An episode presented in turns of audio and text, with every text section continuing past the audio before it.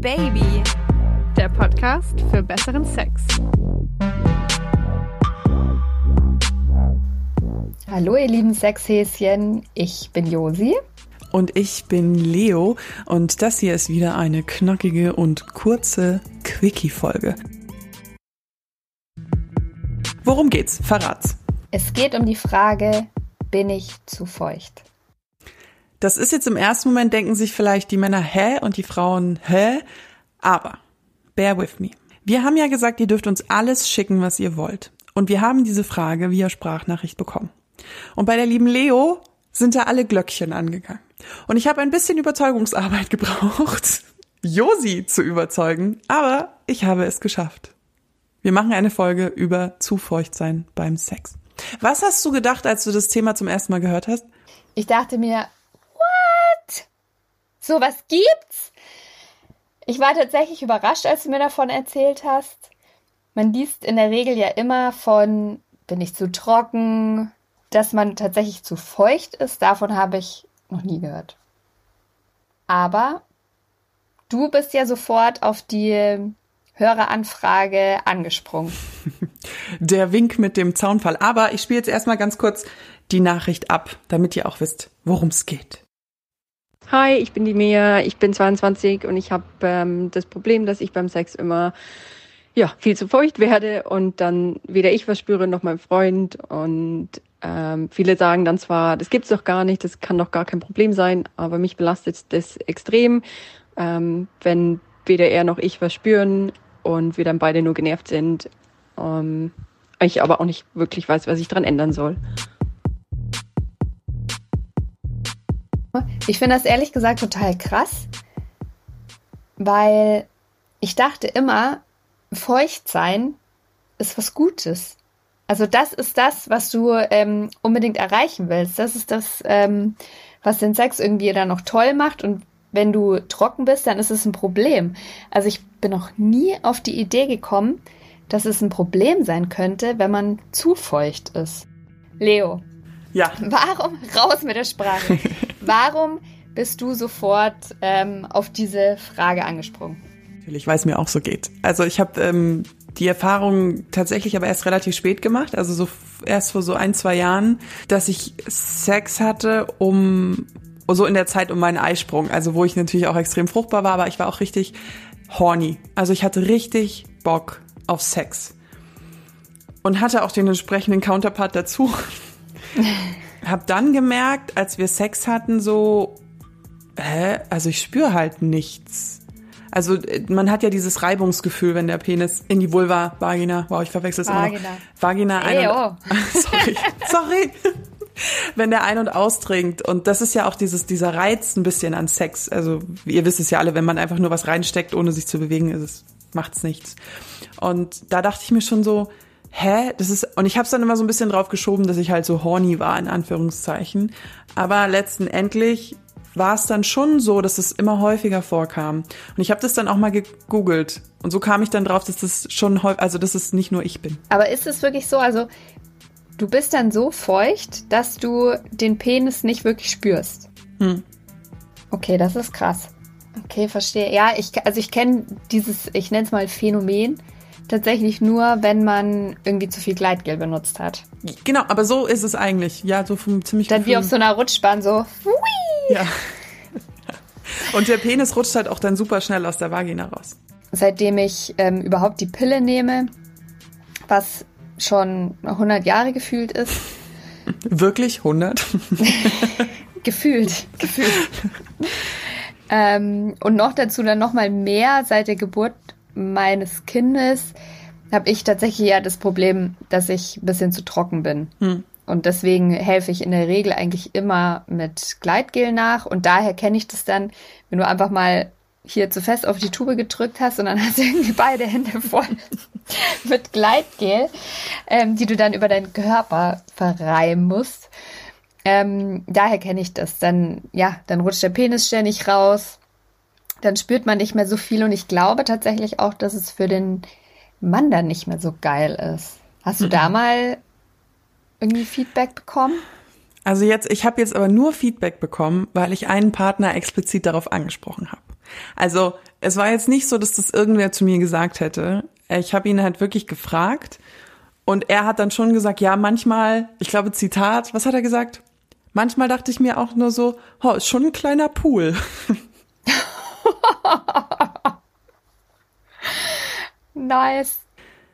Und das ist mir nämlich so wichtig, deswegen bin ich auch auf diese Sprachnachricht so aufgesprungen sofort so, ihr seid nicht allein. Das ist vollkommen normal. Es ist natürlich nicht optimal, aber Trockenheit ist ja auch nicht optimal. Also wie, wie kann man denn da von der Norm sprechen? Und es ist jetzt nicht so, dass ich nicht auch Trockenheit erfahre. Also wenn kennst du das, wenn wenn du halt, wenn der Mann nicht kommt und du hast extrem lange Penetration. Oh yeah. Und dir vergeht halt irgendwann so ein bisschen der Vibe dann kenne ich das schon auch, dass du zu trocken wirst und ich zu mir so denke, oh. Mit der Zeit. Aber deswegen, tatsächlich, ich habe immer, immer, immer Gleitgel zur Hand. Das ist ungefähr, wenn du mal auf meinen Nachttisch guckst, Nachttischlampe, Buch, Handy, Gleitgel. Woran, woran kann das denn liegen? Also, da muss ich ganz kurz einen Disclaimer machen, weil wir sind ja beide keine Fachärzte oder Ärztinnen. Und ähm, wenn ihr da wirklich explizite Ratschläge haben wollt, müsst ihr da einfach zu eurer Frauenärztin oder zu einem Frauenarzt gehen. Ähm, aber das, was ich jetzt gefunden habe, liegt es an zu viel Östrogen im Blut. Östrogen ist ja ein Hormon, und das kann unter anderem dazu führen, dass man extrem starke Regelschmerzen hat, ähm, extrem krasses PMS, also in der Woche vor der Periode, Stimmungsschwankungen etc. pp. Und es kann eben auch zu Endometriose führen. Es kann einfach paar medizinische Folgen haben, die man da mal abtasten lassen könnte und sollte. Aber es muss auch nicht daran liegen. Also es kann auch einfach eine genetische Veranlagung sein. Also zum Beispiel, bei mir ist es jetzt so, ich denke mir, ja, muss ich deswegen jetzt explizit zum Frauenarzt? Bei mir ist es so in so einer Stufe, wo ich sage, ich bin eigentlich relativ okay damit, mich einfach dann abzutupfen, wenn ich so einen Tag habe, wo es zu viel ist. Aber hast du das dann auch wirklich immer? Nee. Hast du schon so für dich rausgefunden, dass du dann auf bestimmte Berührungen oder optische Reize oder was auch immer, besonders reagierst, damit du dann so feucht wirst. Nee, es hängt tatsächlich an der Stimmung. Und das ist auch ein Kritikpunkt, den ich habe für das, was ich alles so im Internet gelesen habe zu dem Thema. Es kam ganz oft dieser Satz, ja, meine Freundin soll sich halt versuchen zu zügeln. Oder halt so dieses, Frauen sollen dann halt versuchen, weißt du? Du verziehst gerade total das Gesicht. Was ist denn für ein Scheiß, ey?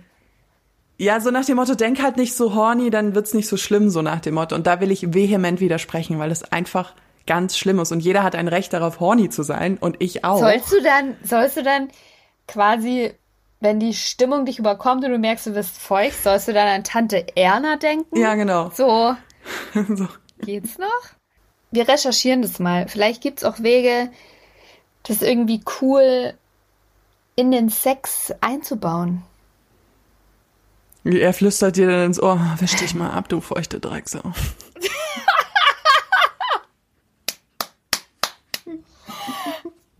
Oder jetzt, jetzt kommt dieses eine Lied, was du dir zu dem Thema die ganze Zeit wünschst.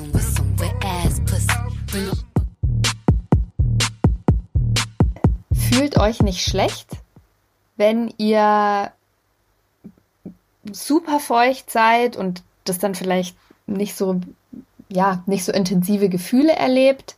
Es gibt eine Lösung dafür und fühlt euch bitte auch nicht schlecht, wenn, wenn ihr zu trocken seid oder vielleicht sogar auch ein Mann sagt, oh, du bist aber trocken. Ja, drauf geschissen ist halt so. Hm. Also wir alle haben einen Hormonhaushalt, manchmal stimmt der nicht, auch zum Beispiel, weil wir die Pille nehmen, damit hm. man nicht schwanger wird. Manchmal ist es Menopause, eine Schwangerschaft, eine Geburt, Stress. Ich wollte gerade sagen, Stress ist auch oft so, ja. Whatever. Und, aber ich finde schon, weil das hat mir das mit meinem äh, Partner gezeigt, den ich ja dann auch gefragt habe, wegen die Männerwelt. Ihr könnt es den Frauen schon sagen, aber die, es ist halt immer, der Ton macht die Musik. Also wenn du halt irgendwie so sagst, oh, du bist voll feucht, ich spüre nichts, oder du bist trocken wie die Sahara, geht auch nicht, äh, dann ist blöd. Vielleicht so ein bisschen sensibler darüber reden. Wäre mal ganz nice. Aber, und das möchte ich auch nochmal speziell sagen, wenn eine Frau trocken ist, bitte spuckt ihr nicht automatisch zwischen die Beine. Oder bitte. wer die Folge Entjungferung gehört hat, die erste Folge von Leo und mir, weiß nämlich, dass ich das ganz furchtbar finde. Also vielleicht auch an zukünftige Liebhaber. Spuckt einfach mir nicht zwischen die Beine. Oder Mir schon. tastet euch vielleicht mal voran, irgendwie, ob die Frau daran Gefallen finden könnte oder nicht. Entschuldigung, ist so gut. Ihr könnt natürlich Oh Baby auf jeder Podcast-App, auf der ihr Podcast gerade hört, ob es jetzt Apple Podcasts, Spotify, Deezer oder Audio Now ist, abonnieren und wenn ihr uns eine positive Bewertung da lasst, dann hilft uns das auch für die Zukunft.